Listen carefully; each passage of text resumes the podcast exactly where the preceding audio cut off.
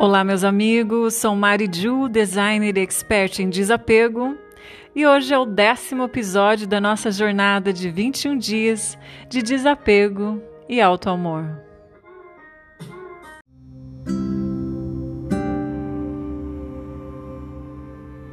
Há momentos na vida que desejamos sair do volante, deixar o comando ao acaso e apenas ficar de copiloto curtindo a paisagem.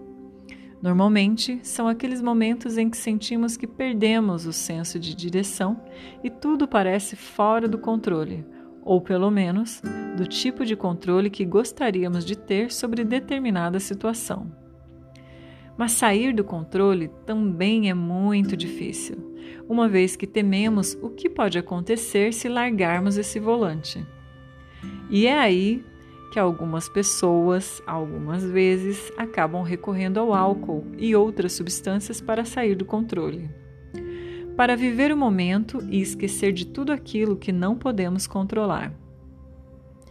E o álcool tem um efeito muito atraente. Deixa as pessoas mais alegres, mais corajosas, mais espontâneas, mais divertidas e sem julgamento ou culpa.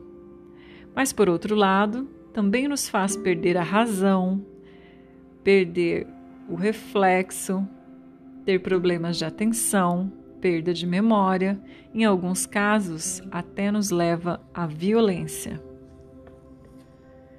Viver uma vida intensamente, de forma passional e pouco racional, também pode levar ao mesmo nível de embriaguez. Se nos deixarmos levar apenas pelas emoções, teremos muitas recompensas deliciosas, mas por outro lado também sofreremos seus efeitos colaterais, o que também implica em perda do controle saudável que nos guia em uma via de segurança.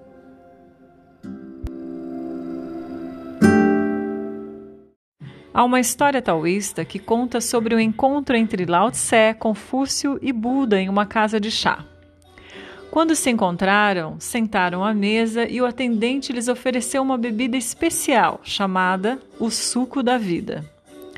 Imediatamente, Buda rejeitou, dizendo que o nascimento, a morte e a vida são todo sofrimento e que aquela bebida chamada o suco da vida definitivamente não valia a pena beber. Porque se a iluminação significa livrar-se da roda do sofrimento, então por que ele iria impor a si próprio a dor que ele queria escapar? Confúcio então disse que ele não poderia julgar a bebida sem antes prová-la.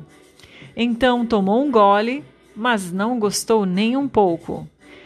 Voltou-se a Buda e respondeu: Buda, você estava correto é azeda, miserável e não vale a pena beber.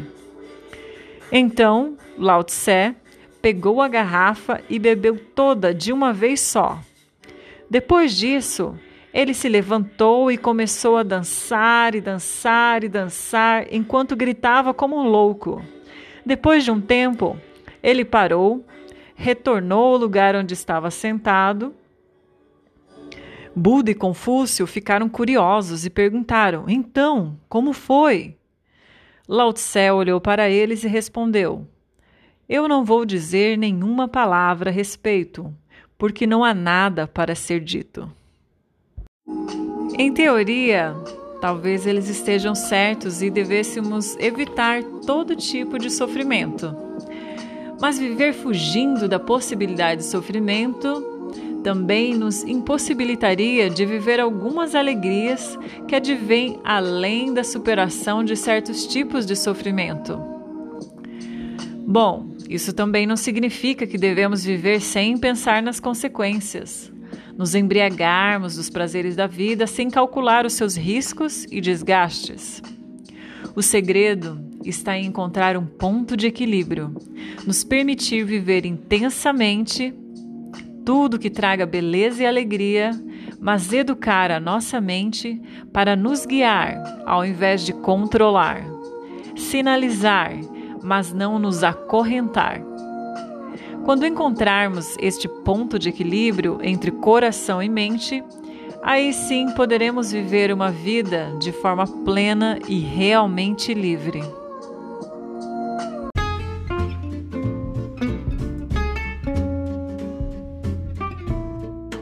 O exercício de hoje é sobre experimentarmos a liberdade de não nos importarmos com o julgamento alheio. E também a liberdade de sair do padrão e ser ou fazer algo diferente. Vocês podem escolher um ou outro, ou fazer os dois exercícios que eu vou passar agora. O primeiro exercício é dançar na frente de alguém que você não tem intimidade. Pode até ser sem música, algo breve. Apenas permita-se sentir-se desconfortável e não se importar com o que o outro vai pensar.